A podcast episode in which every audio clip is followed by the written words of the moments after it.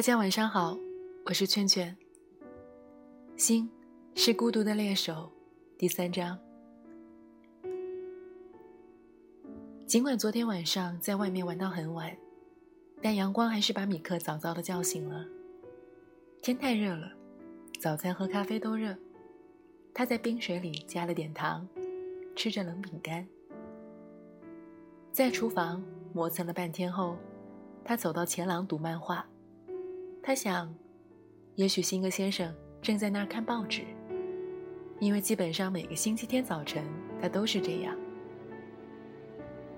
但辛格先生并不在。他爸爸说，辛格昨天很晚才回来。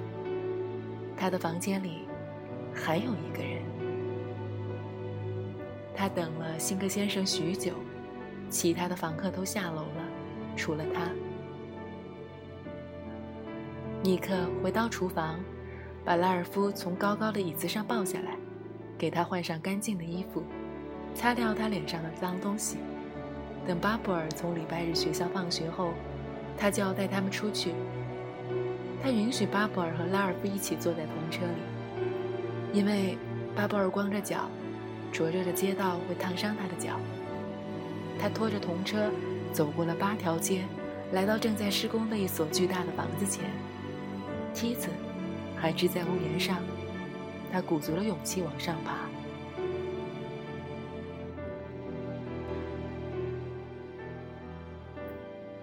照顾好拉尔夫。他回头向巴布尔叫道：“可别让蚊子叮他的眼皮。”五分钟后，尼克站在了屋顶上面，挺得很直。他伸开双臂，像两只翅膀。这是任何人都想站上去的地方，但没有多少孩子能够像他这样。大多数人都会害怕，万一失去平衡，就会从屋顶上摔下去。屋顶周围是别的屋顶和绿树的顶部。小镇的另一边是教堂的尖顶和工厂的烟筒。天空是耀眼的蓝色，空气热得像着了火，太阳使地上的每样东西都变成了令人冤熏的白色或黑色。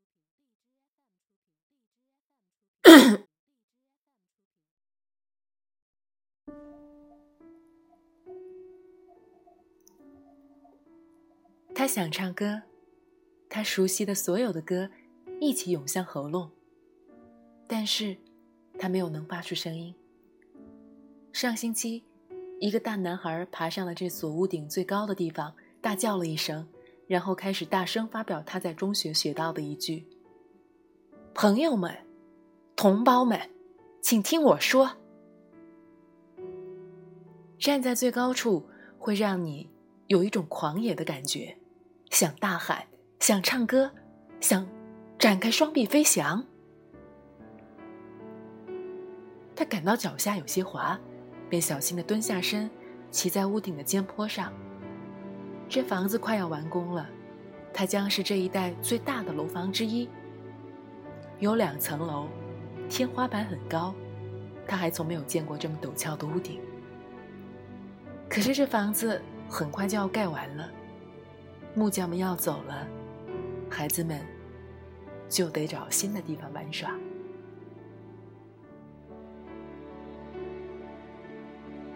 此刻，周围一个人也没有，静悄悄的。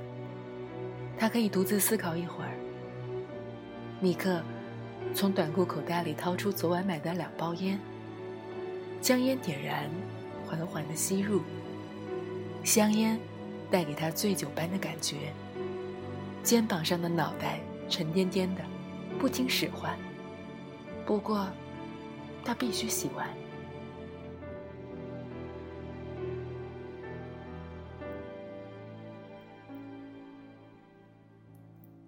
好了，今天我们就一起看到这儿。